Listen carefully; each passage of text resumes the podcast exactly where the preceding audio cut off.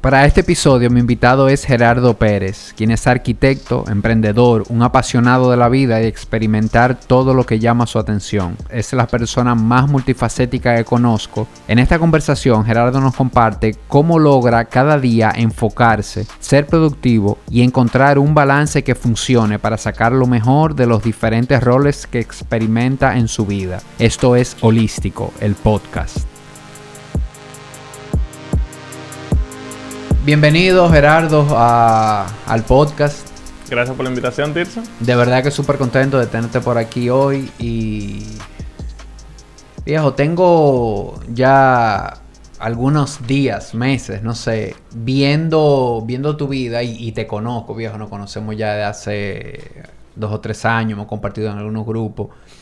Pero de verdad que muy sinceramente te digo que veo tu vida en Instagram y no quiero que esto se malinterprete y me gusta lo que veo. Me gusta lo que veo porque sé que en, en muchos sentidos no son caretas. Y digo esto porque a veces decimos eh, la vida de las personas en Instagram no es la vida que llevan. Pero como te conozco a ti, a veces hablamos y nos topamos en algunos ambientes y sé lo que hace. De verdad que me gusta el, el balance, la diversidad, la variedad que veo que tú has logrado. Cómo has elegido varias cosas y cómo Óyeme viejo, te lo digo sinceramente, yo creo que tú tienes que estar en el top 3 de la persona más multifacética que yo conozco. O sea, que se mueven en diferentes ambientes y que, y que se mueven, vamos a decir, con gracia, que lo hacen desde, desde un lugar en que quiero hacer esto, quiero experimentar. Y, y de eso yo quiero que vaya esta conversación hoy. No, y me parece un tema genial. Y gracias por esas palabras, por la invitación y esa buena introducción. Porque sin duda alguna son cosas que yo persigo y que me encanta tratar de vivirlo. Y eso que últimamente yo he tratado de ser muy cuidadoso con el tema de lo que estoy compartiendo en las redes.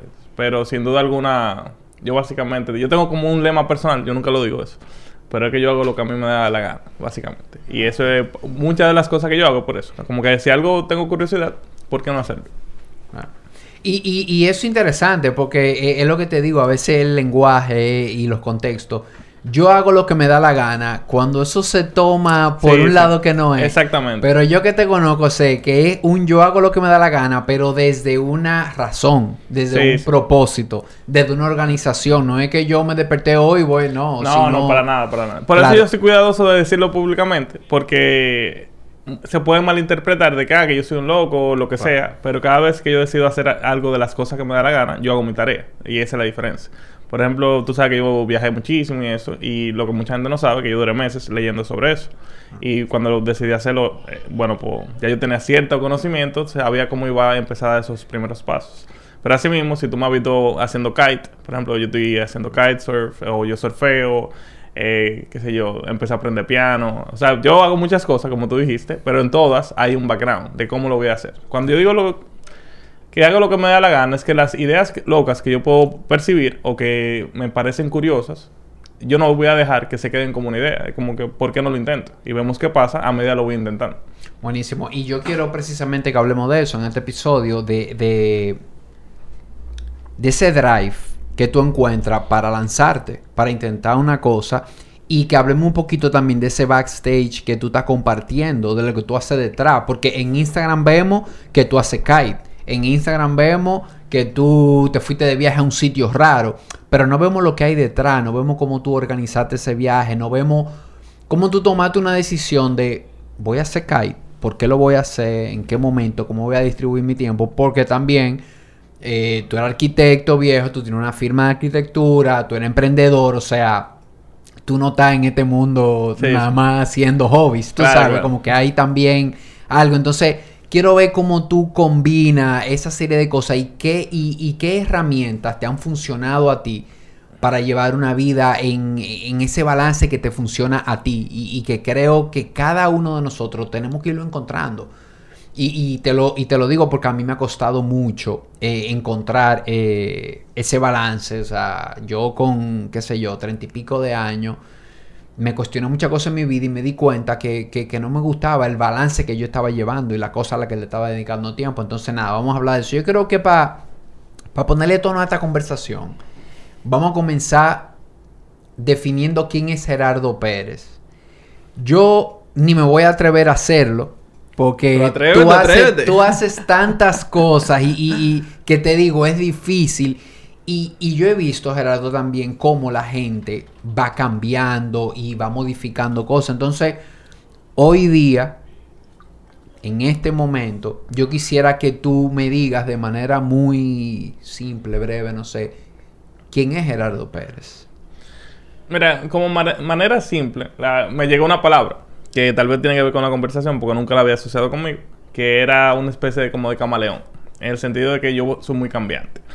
Pero no cambiante de que yo, tomo decisiones y después simplemente las suelto. Por ejemplo, tú sabes, con Luxia, que es mi firma, bueno, de la firma de arquitectura que llevo con Juan, es, hoy en día somos un equipo de 30 personas y tenemos ya más de 7 años en el mercado y eso tuve, hay mucha constancia ahí.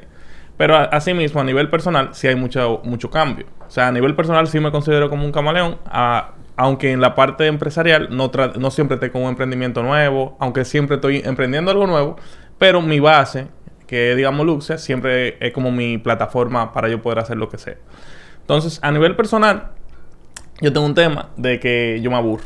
Entonces, eso significa que siempre estoy experimentando algo nuevo. Y a mí nunca me ha interesado llegar a los destinos. A mí me ha interesado siempre recorrer los caminos. O sea, esa, esa diferencia es muy importante. Porque, por ejemplo, yo siempre había dicho que quería tocar piano. Y tenía años diciendo que quería tocar piano. Pero nunca me atrevía. Por el que por Y lo posponía. Hasta que un día dije, mira, eh, yo soy muy impulsivo. Y la, la, impulsividad, yo he aprendido a capitalizarla. ¿Y cómo? Y es simplemente para dar el primer paso. No impulsivo de tomar una decisión alocada, sino de yo iniciar algo. Entonces, si yo un día yo dije, bueno, pues ya, voy a aprender a tocar piano. Y ese mismo día contraté la primera clase. Y se acabó. Compré un piano y contraté una clase. Y ya yo tenía un compromiso. Entonces, eso yo lo he hecho con muchísimas cosas. Con la clase de kite fue igual. Yo hice un compromiso y asumí el compromiso. Luego de que estoy adentro, ya, yo decido si lo quiero continuar o no lo quiero continuar. Y eso yo lo he hecho con muchísimas cosas. Con un viaje, hay veces que yo compro el ticket, no tengo ningún tipo de plan. Obviamente, depende de la parte económica. O sea, yo hago mi primera tarea para ver si puedo, si no puedo. En el caso de que no tenga, en un momento que tenía tal vez, estaba un momento de emprendimiento más difícil. Ahora tengo otra estabilidad. Pero dependiendo del momento de la vida, para mí el secreto era asumir los compromisos. Y eso me costó tiempo verlo. Pero creo que tú conoces algo de mi historia. Eh, tú sabes que yo tuve un acercamiento con la muerte y eso, y eso creo que eso fue lo que me dio ese drive tan específico, que a mí me dio un preinfarto y luego de ahí como que esa segunda oportunidad que me dio la vida, me dio una claridad bastante clara, valga la redundancia, de hacia dónde, si yo tenía una idea, ¿por qué no? Como que la vida es una sola y el trabajo no lo es todo. Entonces, aunque yo trabajo mucho y lo disfruto y necesito tener ese hype de que siempre estoy en movimiento, al mismo tiempo todas las cosas que se me pasan por la cabeza, que yo sepa que son para mi bien, yo no quiero dejarlas de hacer. Y eso, eh, mucha parte del drive y viene de, esa historia realmente. O sea, que, que porque hemos oído eh, eso en diferentes historias, en diferentes contextos, que definitivamente cuando una persona tiene una experiencia que la acerca a la muerte de alguna manera, un accidente, un infarto, lo, que sea, como que de, ese punto en adelante tiene otro sabor por la vida. Como que tiende a atreverse más, a querer experimentar más. ya. Exacto. O sea, que tú de verdad, o sea, antes de ese evento, pudiéramos decir que quizás tú no eras tan así, tan lanzado, tan dado a experimentar cosas, o, o, qué hubo con el evento siempre fui muy de adrenalina. Por mi crianza, lo que sea. El, yo jugaba paintball de los 10 a los 20 años. Eh, siempre fui muy soñador, siempre fui muy fantasioso. Yo era... Yo, hay una cosa que yo nunca publico en las redes, pero yo era un vicioso de los videojuegos. Siempre estaba en un mundo de fantasía. Y, y, siempre estaba soñando con hacer algo diferente. Pero yo vengo de una familia, digamos, de clase humilde. Eh, yo no tenía recursos para eso. Entonces muchos de los sueños se quedaban como sueños hasta que yo después con madurez y con mejores recursos económicos, emprendiendo y demás, me pude facilitar perseguirlo, como tirarme en paracaídas, y más snowboarding, y más viajar por el mundo, todo eso viene después. Pero yo creo que yo sí tenía el drive desde pequeño de perseguir nuevas experiencias. Yo tal vez intenté de que yo soy chiquito todos los deportes que pasaron por enfrente de mí. Yo tuve en karate, yo tuve en taekwondo, yo tuve en jiu-jitsu, yo tuve, yo hice fútbol, yo hice basquetbol, yo, yo hice paintball, hice airsoft, o sea, todo lo que me pasó yo lo intenté, esa es la realidad. O sea, y mi mamá se molestaba conmigo porque desde pequeño yo no tenía consistencia en absolutamente nada. Yo simplemente quería explorar y probar. Y eso fue yo de pequeñito. Luego de los, a los 20 es que me pasa lo del corazón. Y ahí, sin duda alguna, algo que yo casi no toco, yo sufrí de ataques de pánico por mucho tiempo. Y yo no podía estar solo. Por los primeros 3, 4 meses. Yo tenía... O sea, después de lo del corazón. Sí, sí. porque yo tenía miedo de que me pasara lo mismo. Entonces, la soledad, yo no la quería en ese momento. Yo incluso dormía con mi mamá, como por tres meses. Eh, porque yo creía que me iba a morir. De un momento a otro, nada me estaba pasando, pero yo creí que el corazón me iba a dar algo y yo iba y me metí en la cama de mi mamá.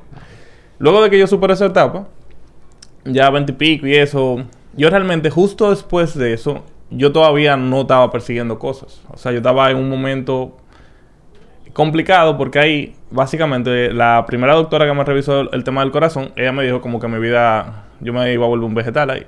Esa era básicamente la idea. Yo iba a estar medicado, yo no podía hacer nada. Por suerte, mi mamá me dice, vamos a buscar una segunda opinión. Pero yo hice la paz con eso porque yo lo que quería era estar vivo. Ya, está bien. Si eso es lo que tengo que hacer para estar vivo, yo no podía hacer deporte, yo iba a beber medicina para el corazón, ansiolítico, todo. Y yo con el miedo de no morir, bueno, pues yo acepto la realidad que me toca. Eh, vamos a una segunda opinión y el doctor que vamos a ver, por suerte, me revisa, me pregunta todo, me pregunta si yo tengo algún vicio, y le digo que no. Y me dice, olvídate de toda esa medicina y vive tu vida normal. Olvídate de eso, simplemente aléjate del... No, no toque droga, no toque mucho alcohol, no toque nada que te acelere mucho y vive normal. Básicamente, porque mi condición del corazón, yo tengo un prolapso en la válvula mitral, pero algo muy genérico que mucha gente lo puede tener, es decir, la gente lo puede vivir. Por alguna razón se me manifestó ese día y, eso fue todo. Pero ahí fue como alguien que me dijo, mira, tú puedes volver a vivir de nuevo. Lo único que me prohibieron es bucear.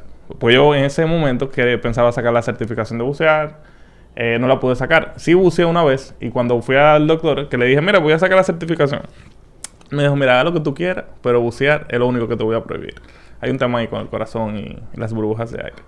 Entonces, luego de ahí, de ese cambio de doctor, que fue como que ya yo estoy abierto a la, a la vida nuevamente, ahí Primero, por cosas económicas. Yo todavía no estaba persiguiendo cosas. Pero más adelante pasa el tiempo. Empiezo a emprender, empiezo a hacer esto, lo otro. Tengo una muy, buena oportunidad. Y yo tenía cierta insatisfacción con la vida. Porque yo nunca quise ser el que perseguía el dinero. Nunca, nunca. A los 24, 25 consigo... Ya nos estamos metiendo un ching en la historia, pero es para poder conectar el tema de la pasión por hacer cosas. Eh, yo consigo una buena oportunidad económica consigo un muy buen proyecto, 24 años, 25, arquitecto joven, pero consigo una buena oportunidad. Y decido, eh, la cojo. Fue un golpe de suerte, podríamos decir. Y ahí, aunque yo tuve el dinero, en ese momento, ponte que tenía 20 mil dólares, ese era todo el dinero que yo tenía, yo tenía la decisión o de hacer una maestría o de... que era lo que todo el mundo hacía, y yo tenía el sueño desde que tenía 15, 16 de viajar y de vivir fuera del país. Eso era un sueño que yo tenía, pero que nunca lo había podido hacer. Yo era mal estudiante, no tenía buena nota, no podía conseguir beca. Y ahí era o hago la maestría o, no sé, pero eso es lo que yo quisiera para poder cumplir ese sueño. Y algo se me pegó ahí y yo dije, mira, tú te puedes morir cuando sea. Y ahí como que ahí es que vuelve realmente a los 24. Como que yo duré tres años de hiatus ahí como en stop que yo hacía uno que otro viajecito, pero yo no había asumido totalmente ese compromiso con la segunda oportunidad hasta los 25. Entonces ahí fue como que, mira, tú te puedes morir mañana, si tú haces la maestría y no es lo que tú quieres, ¿cuál es el punto? Y ahí que yo decido irme a viajar por el mundo y ahí yo cierro la compañía y digo, mira, y si me muero en dos años, yo prefiero usted dinero y vivir la experiencia. Y ahí que yo me voy y hago todo lo que hago ahí. ¿Y ese, ese viaje duró dos años? Año y medio. Año, o sea, tú por año y medio ya cerraste ese emprendimiento, lo pusiste en stop y dices, no, yo me voy ahora Voy a hacer esta experiencia y vuelvo y retomo. Entonces, ¿qué sucede con ese viaje? Que tal vez aparte de lo que yo no, yo no hablo tanto de esa parte, pero viajar por el mundo, viajar mucho, viajar solo, no tiene que ser por el mundo, puede ser aquí a la vuelta de la esquina. Pero viajar solo te da algo que es muy peculiar y es, aunque yo siempre había tenido mucha confianza y a mí se me da bien hablar con la gente, hacer negocios, todo eso se me, se me da bien, viajar solo me dio otra cosa y fue el poder de creer que yo puedo hacer lo que sea. Y ese, esa creencia en ti mismo te da como superpoderes en muchas cosas. Porque luego del viaje, que tuvo muchísimos problemas, yo llegué lleno de deudas, sin clientes, y ahí que empieza mi historia de emprendimiento, pero yo creía mucho en mí. Y ahí esa creencia, esa historia que ya yo había vivido y todo, yo sabía que era una historia muy peculiar de mí, eh, que yo estaba forjando mi propia historia, me dio como esa habilidad de que cada vez que yo me proponga algo, yo lo puedo hacer. Aunque me cueste tiempo. ¿Tú entiendes? No es que yo lo pueda hacer porque yo soy un genio, no, no. Yo voy a poner el esfuerzo para poderlo lograr. Y esa creencia que me dio el viaje fue eso, fue como el superpoder de que, mira, no importa lo que me pongan delante, si yo me pongo para eso, yo lo voy a hacer. Y eso es algo como que se ha mantenido. Y eso fue como esa combinación. el tema del corazón fue uno. No es que toda la historia se haya definido por eso. Pero luego el viaje lo que me dio fue ese aprendizaje. Como que, mira, no importa lo que tú te propongas. Si tú crees en ti, tú vas a poder crear tal vez las habilidades para hacerle frente a lo que te tire la vida. Porque ahí me pasaron muchísimas cosas en el viaje. Muchas cosas buenas, una que otra cosita mala. Pero el punto era el poder de adaptarte a lo que sea que te traiga la vida. Y creo que ese poder, después o esa creencia en ti mismo fue lo que yo después extrapolé a otras cosas, otras curiosidades eh, y otras eh, circunstancias que me trajo la vida que me tenía, me pusieron a prueba de nuevo. Me imagino que esa, esa, esa confianza de la que tú hablas, que te dio el viaje, esa confianza sobre todo en ti, ¿a qué, a qué tú atribuyes eso? A, a, a, que pudiste superar diferentes situaciones difíciles que me imagino que se presentaron en un viaje de un año y medio, estando fuera de tu país. Pero ¿hay alguna otra cosa a la que tú atribuyes por, la que tú llegaste como con esa confianza? Yo creo que yo tenía parte de la confianza antes. Eh, como que yo soy algo que confía mucho en mis habilidades personales. Eh, yo soy muy estoico en algunas cosas. Como que si algo me pasa, yo no me voy a rajar a grito, ni, nunca voy a jugar el papel de la víctima. Pero al mismo tiempo tampoco voy a creer que yo me la comí. O sea, yo voy a tratar de buscar un balance de lo que está pasando. Pero en el viaje, el, yo creo que lo más importante era yo sentirme orgulloso de mí, de que yo estaba persiguiendo mis sueños, independientemente del dinero. Aunque yo haya llegado roto aquí sin un peso. pero esa historia nadie me la iba a poder quitar. Era eso, como que es verdad, yo tenía muchísima deuda, yo no tenía clientes. Fueron los dos peores años de mi vida fueron después de yo llegar. O sea, ahí yo tenía crisis económica total, yo me sentía súper mal. Ahí yo que soy un tipo con muy buena energía y que nunca caigo en depresión ni nada de eso en el segundo año, después de llegar, yo tuve como una semana que fue bien oscura y como que yo me sentía, mira, en el piso. Nada funcionaba. Pero después de todo, el viaje yo nunca me arrepentí. Mucha gente me preguntó, ay, tú no te arrepientes, mira, te está yendo mal, tal y tal cosa. Y eh, no, ese, ese viaje era parte importante de mi historia. Y yo tener que vivir todo lo que viví, luego de haber llegado, eh, también fue importante. Incluso yo estoy muy agradecido de la cosa mala que me pasaron. O de los malos momentos que pasaron. Pues no fue que me pasó nada dramático tampoco. Simplemente fueron dos años difíciles. Ah. No, y quizá la llegada también, el tema de las deudas y eso, pero yo pienso, Gerardo, que a veces eh, hay como que hacerle caso a la intuición, como que si algo te dije a ti que te fuera ese viaje, que, que te dedicara ese tiempo. Y bueno, fíjate que en tu vida fueron pasando diferentes cosas, el tema de, de la condición de salud, eh, el golpe de suerte que tuviste, todo te fue llevando como poco a poco a, eso. Y, yo que conozco un poco tu historia, sé que definitivamente ese viaje fue un punto de inflexión en tu vida. O sea, tú llegaste, de ese viaje llega un Gerardo ya con otra mentalidad. Entonces, de ahí para adelante, eh, conozco un poco de lo que has hecho, de lo que has creado, de lo que te has involucrado podemos decir que tú adoptaste una nueva filosofía de vida luego de ese viaje. 100%. Y esa filosofía, si yo te dijera, resúmemela en dos líneas, o sea, ¿cómo tú ves tu vida? ¿Qué, ¿Cuál fue el chip? ¿Qué fue lo que se tatuó en el mindset de Gerardo a partir de, ese viaje? Te lo voy a resumir en una pequeña historia que yo me hago personal. Que yo le he dicho una que otra vez, pero te lo voy a hacer bien breve. Y esa fue la historia que me hizo tomar la decisión del viaje incluso.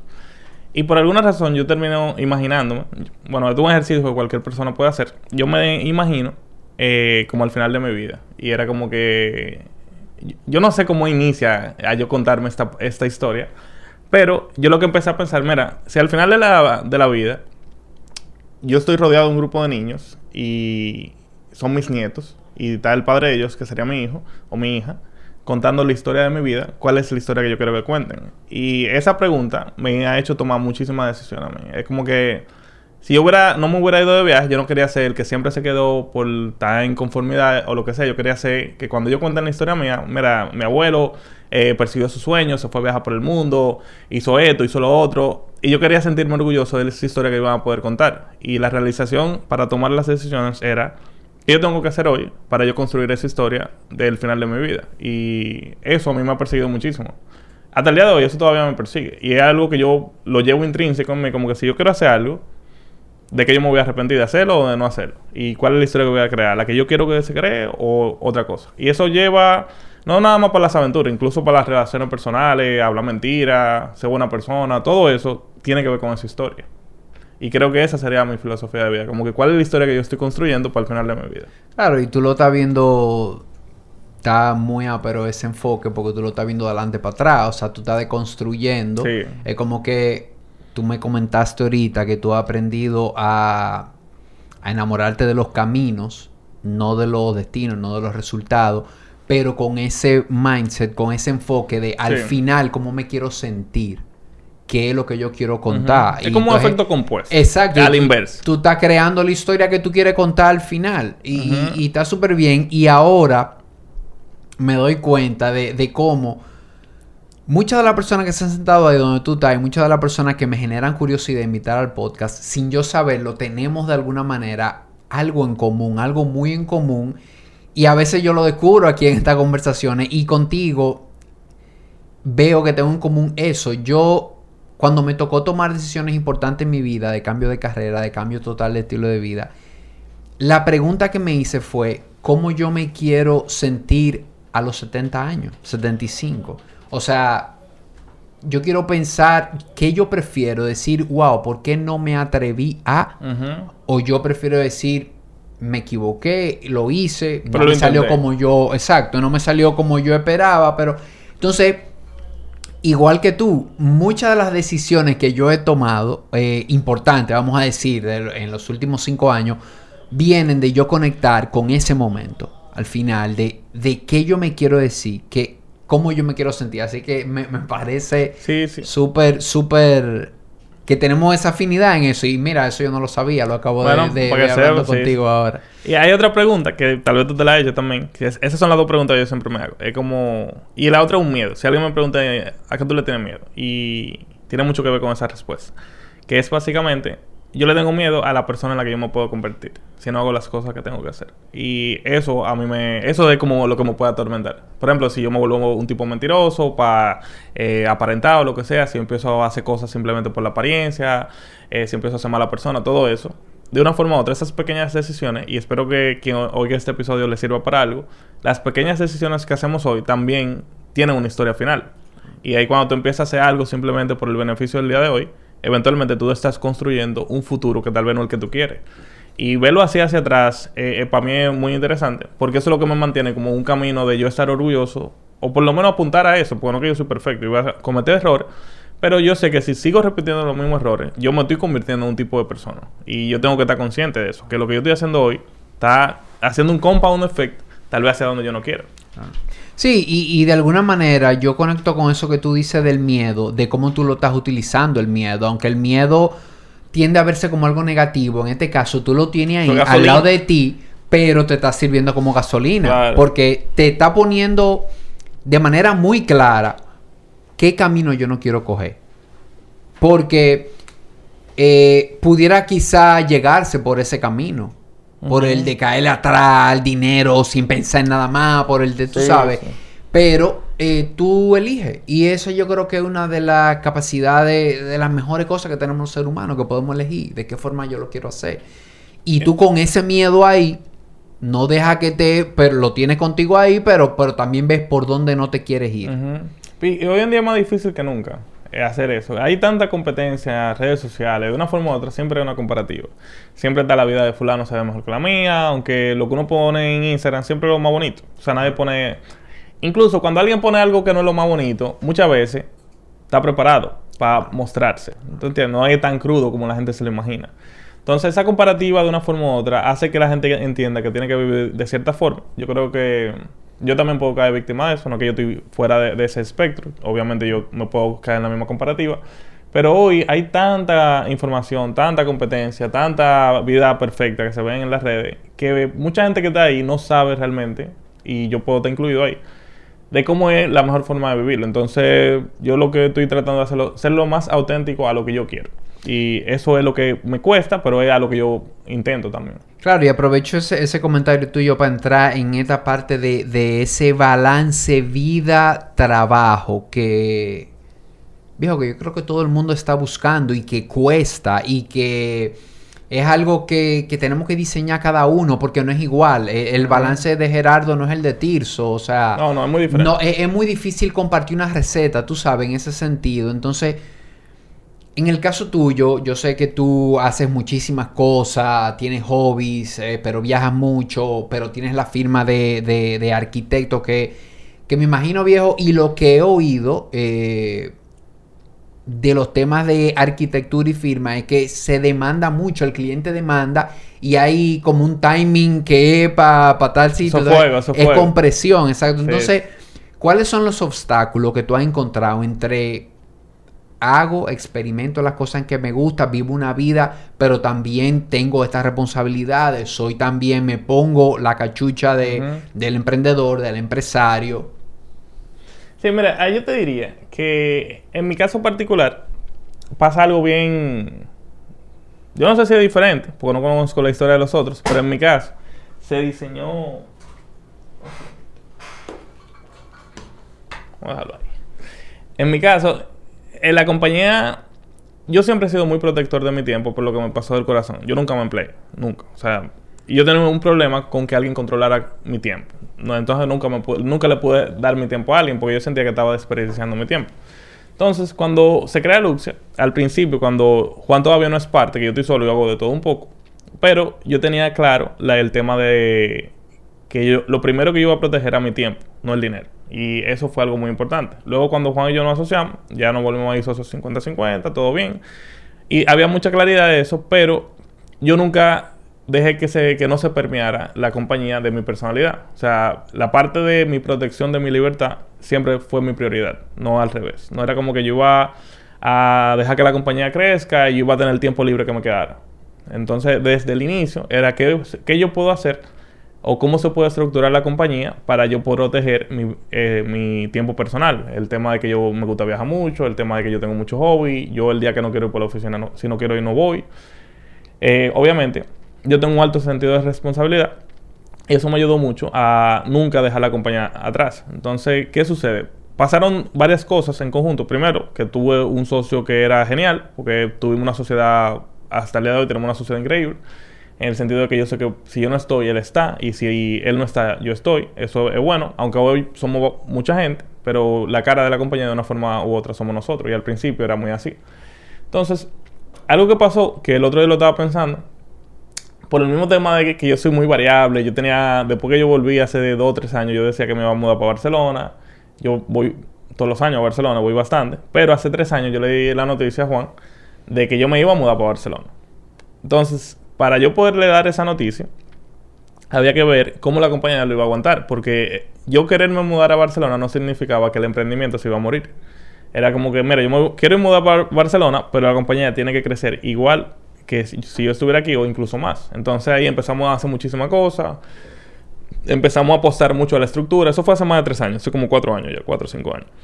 Y aunque yo nunca me mudé, el tema del miedo constante de que yo me iba a ir me impulsaba mucho a, apo- a apostar a la estructura. Entonces esa misma estructura eventualmente hizo su efecto compuesto también, de que tenemos una muy buena estructura empresarial hoy en día, y eso me permite tener más libertad. Pero el punto siempre era que yo no era el protagonista de la, compañía. Porque si yo me volví el protagonista de la compañía, eso me iba a volver esclavo de la compañía. Entonces yo estaba muy claro eso. Incluso por eso cuando se funda Luxa, que aunque yo estoy solo, lo que hacen la mayoría de firmas de arquitectura es ponerle su nombre a la firma. Pero yo sabía que eventualmente yo me quería salir de la compañía.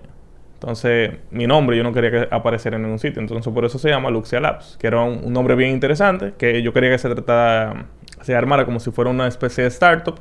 Y eventualmente, yo sabía que la etiqueta de emprendedor de Luxia o fundador de Luxia, lo que sea, yo me la quería quitar. O sea, yo no quiero, incluso, y eso yo lo he dicho públicamente, Luxia no va a ser algo con lo que yo me muera probablemente.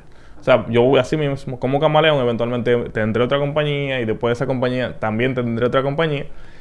Y no es porque ninguna esté mal, es simplemente porque para mí van a ser etapas. Tal vez Luxia me dura una etapa de 20 años, yo no lo sé. Tal vez sí dura toda la vida, yo tampoco lo sé. Pero la compañía va a tener que evolucionar al mismo ritmo que yo voy a evolucionar como persona para eso. Yo voy a querer que sea diferente. No va a ser entonces solamente arquitectura. Vamos a hacer eh, inteligencia artificial o vamos a hacer otra línea de negocio. Pero va a tener que evolucionar con eso, siempre protegiendo primero mi tiempo. O sea, para mí esa es la diferencia. ¿Qué cosas yo hice? Diseñar la compañía para proteger mi tiempo primero y no al revés. Y eso es lo que yo le puedo aconsejar a cualquier persona. Alguien que está emprendiendo, obviamente, hay veces que hay que meter mano y hay que trabajar. Y yo trabajo muchísimo. O sea, incluso ahora, si yo estoy en Santo Domingo, sábado y domingo, yo estoy en la oficina. No crean que, que yo nada más viajo ni nada de eso. Lo que pasa es que son lo que no se comparte. Y hoy en día yo no estoy hablando tanto de emprendimiento. O no hablo tanto de Luxia. Pero la realidad es que si yo estoy aquí en la ciudad, si yo no estoy en Cabarete surfeando, yo estoy en Santo Domingo y si estoy en Santo Domingo, yo estoy trabajando. Esa es la realidad. Mi vida ahora mismo es muy, muy enfocada al trabajo. Y eso no se ve tanto. Lo que pasa es que si yo trabajo de luna a viernes, tal vez en la noche yo me voy y cojo clase de piano, después, qué sé yo, en el fin de semana me voy a hacer kite, hago surf, estoy leyendo X cantidad de libros, cogiendo cursos. O sea, yo necesito esa actividad, pero te voy a decir ahora el lado negativo también. Esa misma intensidad yo la llevo a otras cosas. Por ejemplo, yo que te mencioné el tema de los videojuegos, a mí me encanta jugar. Eso yo creo, nunca lo he dicho en un podcast. Pero yo soy un vicioso de los videojuegos. Y ese balance que tú dices, así mismo, yo cuando yo empiezo a jugar, yo desbalanceo mi vida hacia el videojuego y dejo de trabajar tanto. Entonces ahí yo llego de, la oficina y voy a durar dos semanas dándole en la madre. Y voy a acotarme tarde, rompo toda mi rutina. Y yo lo voy a hacer sabiendo que va a durar dos o tres semanas. Y después de las dos o tres semanas de sentarlo los juegos, si tengo un PlayStation lo vendo y lo desaparezco de mi entorno. Ya. No lo puedo tener en mi casa. Es así, o sea, es como que si yo le voy a dar algo, yo lo voy a dar, mira, y ya, por ejemplo, yo agarro un juego, le voy a dar durísimo, y después del juego necesito que salga de mi ambiente. Eso es algo que yo hago mucho. Que si adentramos mucho en el tema de la productividad, cosas que yo he identificado en mí es que yo tengo que diseñar mi entorno para que yo no tenga las eh, tentaciones. Eso lo tengo que hacer en la alimentación. En mi casa, tú vas a mi casa y como yo me estoy cuidando físicamente hace mucho tiempo, en mi casa no hay chuchería. No hay nada que no sea parte de mi dieta, básicamente. Si yo salgo muchas veces, voy a comprar disparate. A mí me encanta comer conflet también, tú. Entonces, en mi casa no puedo haber conflet. De una sentada me lo voy a acabar completo. Yo soy muy intenso con lo que sea que yo haga. Entonces, en mi casa no puede haber videojuegos, no puede haber conflet, no pueden haber galletica, nada de eso. Y eso lo tengo que hacer también en la parte laboral. Así, siempre diseñar mi entorno para yo tener... Es como que yo tengo que diseñar la menor cantidad de obstáculos para yo poder hacer bien mi trabajo. Claro, y eso hace todo el sentido del mundo. Y una de las preguntas que yo te quería hacer es cómo tú logras ser productivo en los diferentes ambientes. Y cuando yo digo productivo, yo no sé por qué, Gerardo, la gente de una vez piensa en trabajo nada más. O sea, en los hobbies se ve productivo también, en la vida personal, en los juegos. Entonces yo te iba a hacer esa pregunta de cómo tú eres productivo, pero no solamente a nivel laboral, sino en todo. Y ya veo, y eso que tú me estás diciendo me hace muchísimo sentido, de que algo que te ayuda mucho a, ti, a la productividad, es diseñar los ambientes. O sea, cuando un ambiente está diseñado por ti, definitivamente que tú vas a estar más cómodo y te vas a desenvolver mejor. O sea, cuando tu oficina está de la forma en que a ti te gusta, o sea, y, y, tú no lo estás compartiendo. Luxia nació desde tú diseñar un ambiente en el que tú querías estar, eh, gente con la que tú querías estar, un ambiente en el que tú querías estar, y todo en tu casa y todo. Y, definitivamente yo creo que esto es una herramienta que a veces damos por sentado, por el ambiente, es súper importante. el ambiente en el que yo voy a construir un hábito, un comportamiento, me ayuda o me desayuda. Porque, y el autoconocimiento también aplica aquí, porque yo sé que me gusta el conflay, yo sé que soy débil con los videojuegos entonces yo intencionalmente, si lo voy a consumir o algo, lo hago de una manera, pero no lo tengo en mi casa. O, lo saco ya de mi ambiente cuando sé que ya me estoy desbalanceando o que esto me está tomando un tiempo que no es. O sea que de verdad que me parece una herramienta súper, súper buena de, para productividad. Sí, y hoy en día hay un tema con eso. Y es que mucha gente por ejemplo, puede criticar como yo lo hago. Mucha gente puede decir, ah, que soy una mente débil. ¿Cómo tú vas a tener conflay y no te lo vas a comer? Pero que todo el mundo es diferente. Entonces, hoy también todo el mundo cree que lo que le funciona a una persona le tiene que funcionar a otro y no. Tal vez tú puedes tener conflicto y no te gusta tanto como a mí, o sea, tú no lo sabes. Tal vez tú puedes tener eh, lo que sea que tú disfrutas y no te gusta tanto como a mí, o lo puedes controlar mejor que yo. Y yo le digo a esa gente, bueno, felicidad. Entonces, lo que a mí me funciona es no tenerlo en mi espacio y no tengo la tentación. Y, y que honestamente no hace sentido, viejo, porque si tú intencionalmente decides que el conflé no es algo que te suma, es algo que tú no quieres en tu vida, ¿qué hace un conflé en tu casa? O sea, tú quieres probar tu mente, tú quieres sentirte que tú eres no. O sea, lo que, lo que tú no, lo que tú decidas no consumir, lo que tú decidas es mejor no tenerlo. Ahora, que un día saliste, fuiste a casa de un amigo, bueno, y te brindaron un conflé, te lo comes, tranquilo, y ya. Y algo importante aquí. Esto no quiere decir que yo no como conflay. La semana pasada yo me compré dos cajas de conflay y me la acabé entre dos o tres días. Y, pero lo que yo hago es tener conciencia de eso. Es como que, mira, yo ahora mismo estoy en un estado, en ese momento tenía mucho estrés de trabajo y eso. Y yo dije, yo me lo voy a permitir y ya. Pero ya, yo no vuelvo a comprar conflay tal vez por seis meses. Y así mismo con los videojuegos lo mismo. Yo juego cada seis meses. Descargo un juego nuevo que salió, eh, pues, le doy duro. Nadie lo sabe, eso, eso es para mí nada más. Y juego, pa, pa, pa, pa, dos o tres semanas. Yo a todo esto tengo un sentimiento de culpa gigante cada vez que estoy jugando. Porque yo me siento que no estoy siendo productivo como debería de ser. Ahí viene el castigo mental de toda esa parte. Y eso es algo que yo tengo que aprender a pagar. Y el otro día yo hice un, video de... Yo lanzo un canal de YouTube y estoy haciendo videos como de superación personal y eso. Y yo hablaba uno del estrés y el burnout. Y una de las cosas que yo hablé ahí era que cuando uno está en ese, en ese mood de emprendedor, que eh, se vuelve como un monstruo mental en el sentido de que tú no lo puedes apagar. Tú estás aquí en el podcast y tú estás pensando en negocio. Tú te vas para tu casa, tú estás leyendo de negocio. Tú estás en el negocio, tú estás en el negocio.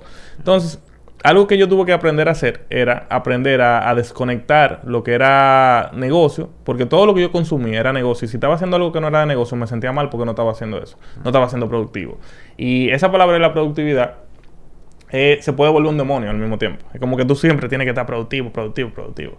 Y yo soy así, entonces yo siempre me sentía así. Entonces cuando hacía algo que no era productivo, si jugaba videojuegos, si veía una serie de Netflix, si salía simplemente para descansar la mente, me iba a sentir mal y me, me doy con el látigo y como que coño, eh, no estoy siendo productivo. Yo debería estar pensando en el día que viene, cómo será más proyecto, cómo, qué sé yo, X cosas. Siempre hay algo que hacer en la compañía. Claro. Totalmente. Sí, sí, sí. Y y es eso, trabajar con esa culpa, viejo, con esa culpa. Y, yo creo que tener una estructura eh, entender por qué estoy haciendo lo que hago, te libera un poco de esa culpa. Pero también es tú ir desmontando. A veces es radical, funciona menos, porque viene el atracón. Y pasa con la comida, pero te puede pasar con el videojuego, te puede pasar con, cualquier cosa. O sea, cuando tú te cohibes de algo que tú quieres totalmente a a fuerza de mentalidad, a fuerza de no, yo no voy a hacer esto. Luego viene eso, no sé, me gusta eso que está compartiendo porque tú lo, tú lo estás viendo y aunque lo estás haciendo, lo estás haciendo intencional, tú sabes hasta dónde llevarlo, tú sabes qué te genera y de alguna manera, si es algo que tú decides, tú lo puedes ir montando progresivamente o le puedes poner un orden. O sea, yo voy a tener este tiempo para videojuegos, este tiempo... Eso yo no puedo hacer para que esto quepa. Eso a, mí eso no me ha funcionado. Lo he intentado, pero a mí personal no me funciona. O sea, por eso es que si yo vine a ver, yo voy para allá ahora. Eh, por eso ah, yo no lo puedo hacer eso. El, cuando yo estoy con el tema de los videojuegos, si online o lo que sea, de verdad, de verdad, yo tengo que saber que eventualmente tiene que acabar esa etapa. Es como que yo me lo voy a permitir unas cuantas semanas, soy flexible con eso, trato de no perseguir esa productividad y eso a mí incluso me está ayudando a hacerlo así. Porque cada seis meses que yo juegue dos o tres semanas, chilling, esas son dos o tres semanas en las que no todo de trabajo. Y eso está bien también. Entonces yo tuve que aprender a que eso está bien. Y ahora yo estoy en esa etapa de que, si me lo permito, jugar cada X, tiempo, está bien. No está mal, porque ah, yo tenía ese castigo mental de que, coño, si estoy jugando eso, entonces yo me empiezo a sentir mal. O, trato de eliminarlo completamente de mi vida. Eso, ah, eso es Satanás. Pero así mismo, muchísima gente tiene muchísimas cosas que tal vez se quiere permitir. Y si tú lo lo puedes identificar primero, que te hace mal o que no es algo que tú quieres de tu día a día, perfecto. Yo no quiero jugar todos los días. Pero de vez en cuando que yo me lo permita, porque yo simplemente quiero pensar en algo que no sea trabajo, eso está bien también. Y lo, y lo que es interesante que en el caso tuyo, como que con los videojuegos se torna más, porque desde afuera hay algo que, y algo que sin tú saberlo, tú me estás enseñando en esta conversación y yo, y, y me has enseñado eh, en redes sociales y en tu estilo de vida, yo tengo un comportamiento que si yo empiezo a hacer algo, tiene que ser all in. Yo no sé. Tú me dices, Tirso, vamos a empezar a jugar tenis, por ejemplo. O, o, o pickleball. O, vamos a empezar a jugar.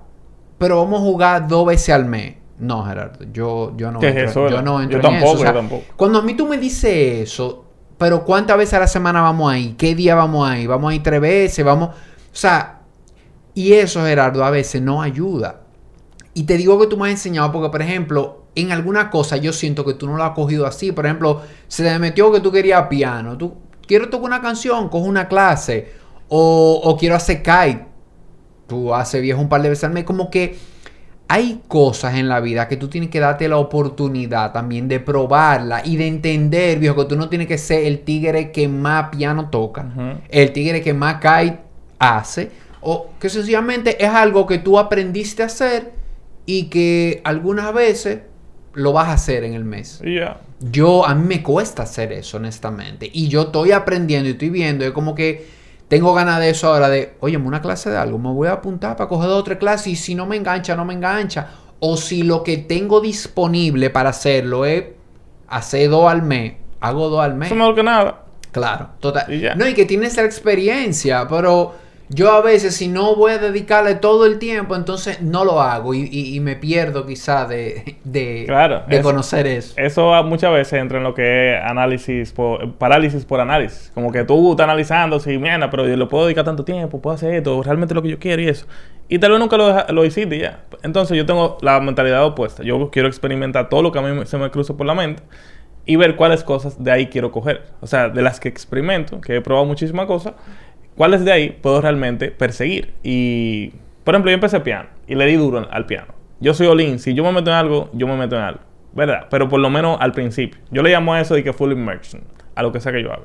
Si yo voy a me- meterme en piano, todo lo que yo consumo va a ser alrededor del piano. Mi música, mi playlist cambió nada más escuchar piano.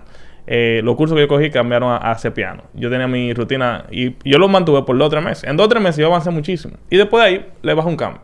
Y ahora yo estoy en, el momento de que yo decido si quiero profundizar o quiero quitarme ya. Pero eso es lo que yo hago con lo que sea. Por ejemplo, con el tema de YouTube, que lo acabo de hacer ahora. Yo agarré y hice un compromiso gigante y yo tengo un- el compromiso de hacer 100 videos de YouTube. Después de los 100 videos, yo voy a tomar la decisión de si sigo o no lo sigo. Pero yo tengo 100 videos que tengo que hacer, eso es bastante. Y esos 100 videos yo lo quiero hacer en 8 meses. Entonces eso significa que tengo que producir el saco de videos.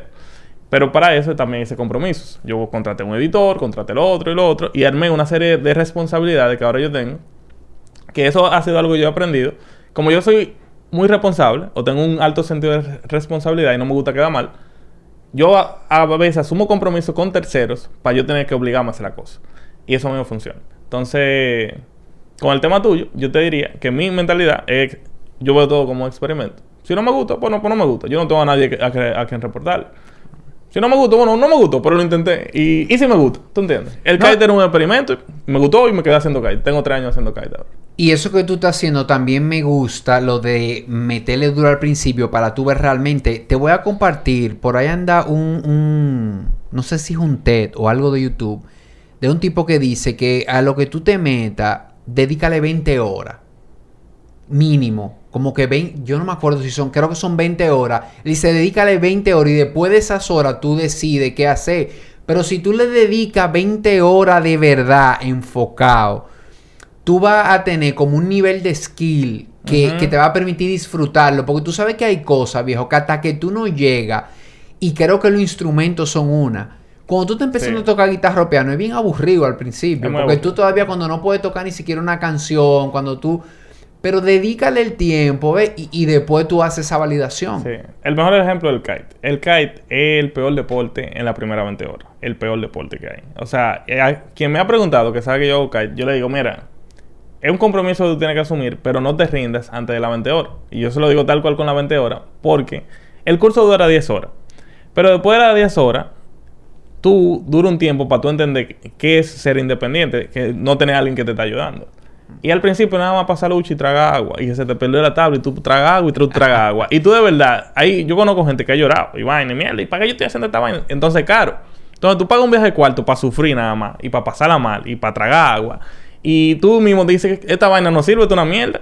¿Qué pasa? Después de las 20 horas, cuando tu cuerpo entiende la mecánica, como ya ahí tiene la memoria muscular, como que tú lo empiezas a hacer y empiezas a hacer fluido y tú dices, coño, pero esta vaina así es fácil, esto es chulo. Después de la 20 horas se vuelve súper fácil. Y ya la curva de aprendizaje del kite al principio es muy difícil y después como flat. Es como que ya no hay tanto que aprender. Se vuelve muy genérico ya. Pero al principio es muy difícil. Eso mismo pasa con muchísimas cosas. Ahora mismo con piano yo, yo puedo tocar unas cuantas canciones. Yo aprendí a leer, a leer nomenclatura, aprendí piano. Yo sé que toca guitarra. Yo aprendí hace mucho tiempo a tocar guitarra.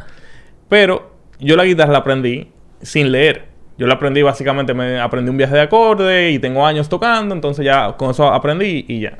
Con el piano yo aprendí cogiendo clases. Entonces, yo ahora tengo un mejor nivel teórico de piano que de guitarra, aunque tengo 5 o 10 años tocando guitarra. Y, ahí se nota la diferencia de cómo hacerlo una cosa con la otra. Y ahora con el piano ya yo puedo tocar canciones que a mí me gustan, puedo bajar la nomenclatura. Me va a tomar tiempo, uh, me va a tomar meses aprenderme medio pedazo de una canción, pero no importa. Me la puedo disfrutar por lo menos. Claro, buenísimo. ¿Cómo tú defines el éxito, viejo? ¿Qué es el éxito para ti? Bueno, el éxito para mí, en mi caso particular, es con la historia que yo te dije. Si yo al final de mi vida estoy orgulloso de la historia que contaron de mí, yo fui un tipo exitoso. Eso básicamente es lo que yo puedo decir. Entonces, en, mi caso personal, es como que yo vivo mi vida como si fuera una gran aventura. Como si fuera una película. Yo lo veo tal cual. En, en el que en esa película, yo tengo que siempre estar consciente de que yo soy el protagonista de mi película. Tú eres el protagonista de tu película. Lo que pasa es que para mí el éxito es alguien que sabe que el protagonista de su película y se vive la película como tal. Nunca nunca está en el asiento de pasajero de su propia historia. Eso significa que si tú sabes que tú estás viviendo algo, todas las decisiones son tuyas. O sea, lo que te pasa, bueno o malo, de una forma u otra, tú eres el responsable. Ah, que tuviste mala suerte con algo, sí, pero tú eres responsable de cómo tú reaccionaste con eso. Ah, que algo te salió mal, sí, pero tú eres responsable de lo que viene después. Entonces, para mí, el éxito es tener esa claridad con eso. El éxito yo no lo anclo para nada en lo económico, para nada, para nada, obviamente yo quiero que me vaya bien a mis empresas, pero es muy fácil que me vaya bien a mis empresas y yo no sea exitoso.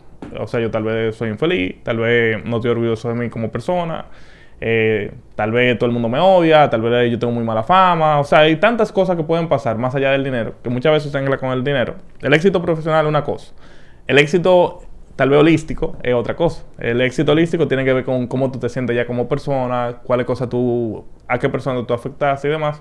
En mi caso particular, mi éxito es realmente cómo yo voy a ser recordado. A cuáles personas yo toqué, qué de personas yo realmente puedo inspirar, la familia que yo tuve, qué tipo de padre yo fui, el que lo sea. Y eso para mí sería como, como esa película de mi vida yo la pude vivir. Y si fue una película que si yo la veo dándole a play, yo digo, coño, qué vida yo tuve. Y no me arrepentí de nada. Y yo creo que ahí que está la clave, Gerardo. Más que la gente a veces se pierde en, en qué es el éxito de si para ti es esto, si para ti es lo otro. Para cada quien va a ser una cosa diferente. 100%. Y, yo creo que todo puede entrar en la definición. Tú quieres dinero, todo, todo, cabe.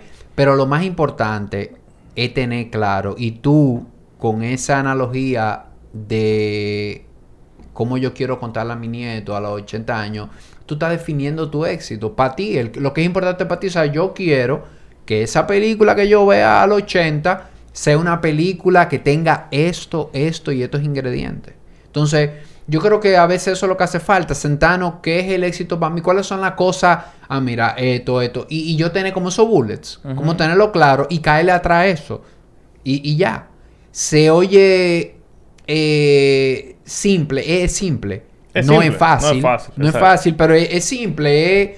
óyeme, eh, mi éxito, ¿qué yo quiero? ¿Cómo yo lo considero? Esto cae atrás, obviamente cada bullet de eso es... Puede tomar 10 años cada uno. Es, un mundo, ¿verdad? Pero, pero yo creo que lo, que lo interesante del éxito es eso, que, que, que tú lo definas, que tú te sientas definido tú, porque a veces creemos que es genérico o que son las cosas que usualmente todo el mundo quiere y no es así. Hay veces que empezamos a definir el éxito de nosotros con cómo los otros lo definen. Y tal vez eso no es honesto contigo, tal vez eso no es auténtico. Tal vez yo dije esto y otra gente lo escuchó, ah, eso es lo que yo quiero.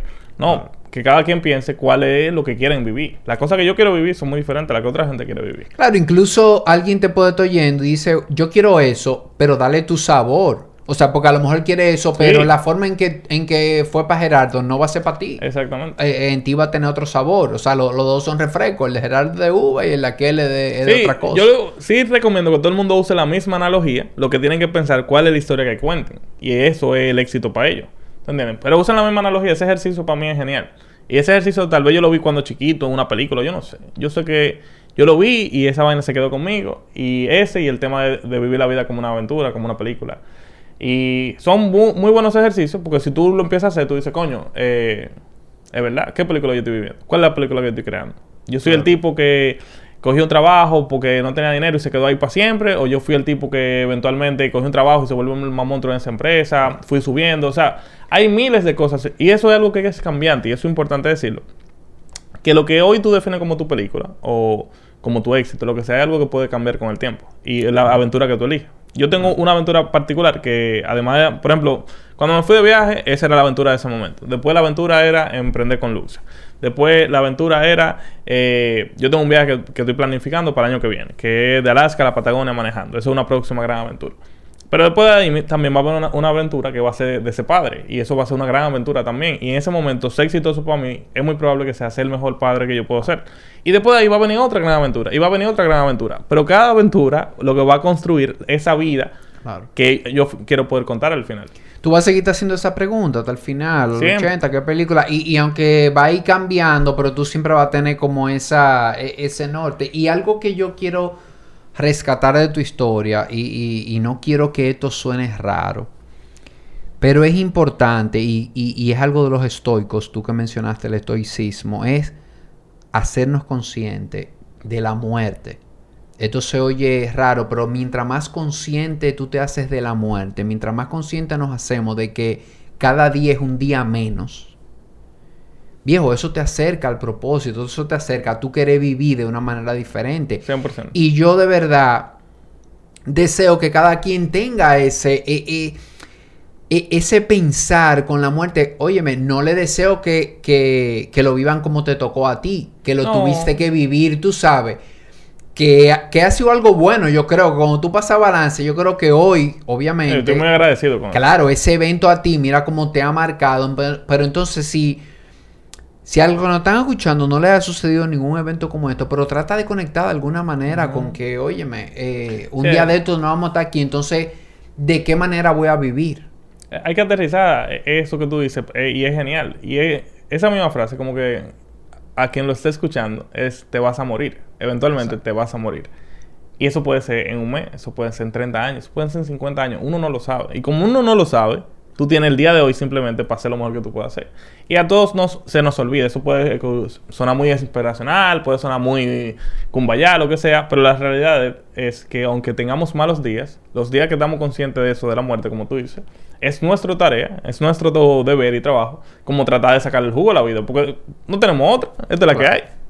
Totalmente, totalmente. Bueno, y para ir cerrando este episodio, ya cuéntanos dónde podemos buscar tus informaciones, ver ese canal de YouTube, bueno, ahora mismo en Instagram y en TikTok, como cualquier Pérez, también en YouTube. Eh, yo estoy haciendo un cambio importante ahora, que tiene que ver con mi propia historia personal. Yo estaba enfocado un poco más en la parte de negocios últimamente, pero voy a retomar lo, más lo que es cualquier Pérez como marca, que cualquier Pérez incluso es este tema que estamos hablando.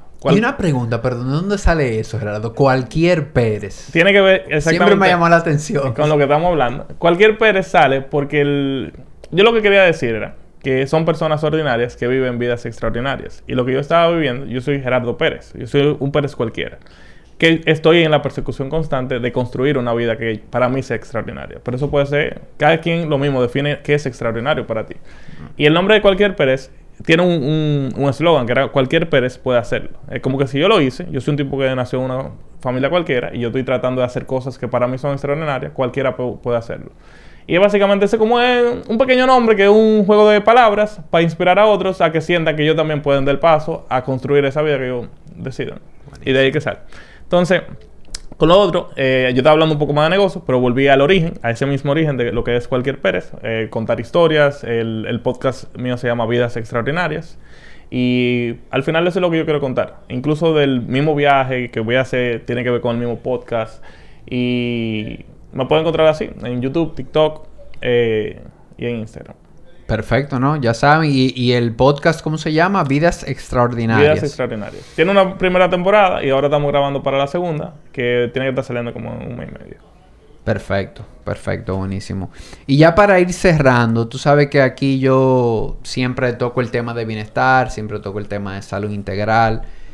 A mí me gustaría que tú me digas qué es bienestar para ti. ¿Cómo, defines tú en tu vida lo que es bienestar? Últimamente he hablado del tema con algunas personas, con Juan también, y hay algo que yo siento ahora que yo no sentía antes, que tiene que ver con la palabra serenidad. Y ahora, por ejemplo, yo estoy muy sereno en, los negocios, tengo mucha tranquilidad con eso. Y me siento bien de manera holística, digamos, así como el, como el podcast. El, y bienestar yo lo definiría separando las dos palabras se entiende mejor. Es estar bien en todo el sentido de la palabra. O sea, mucha gente lo ve como bienestar, vámonos, pero tal vez no se sientan a que es estar bien en lo que sea que estás haciendo. No es que estoy con el cuchillo en la boca, no es que estoy acelerado siempre, que, no me siento bien conmigo, pero me siento en movimiento, que eso es lo que mucha gente confunde, que si estoy en hustle mode, estoy bien. Y últimamente me he sentido con una serenidad que antes tal vez yo no tenía. Me siento en bienestar ahora mucho más que en años pasados. Y creo que es eso, ese sentimiento sereno de que confío en lo que estoy haciendo y al mismo tiempo me siento bien con dónde he llegado. Buenísimo. Gerardo, gracias viejo, de verdad que... Gracias a ti por la invitación. Gracias por haber venido, muy buena, me encantó la conversación y nada, ya de esto hacemos la parte 2. Sí, sí, cuando tú me digas, viejo. Bueno, un fuerte abrazo. Igual, papá.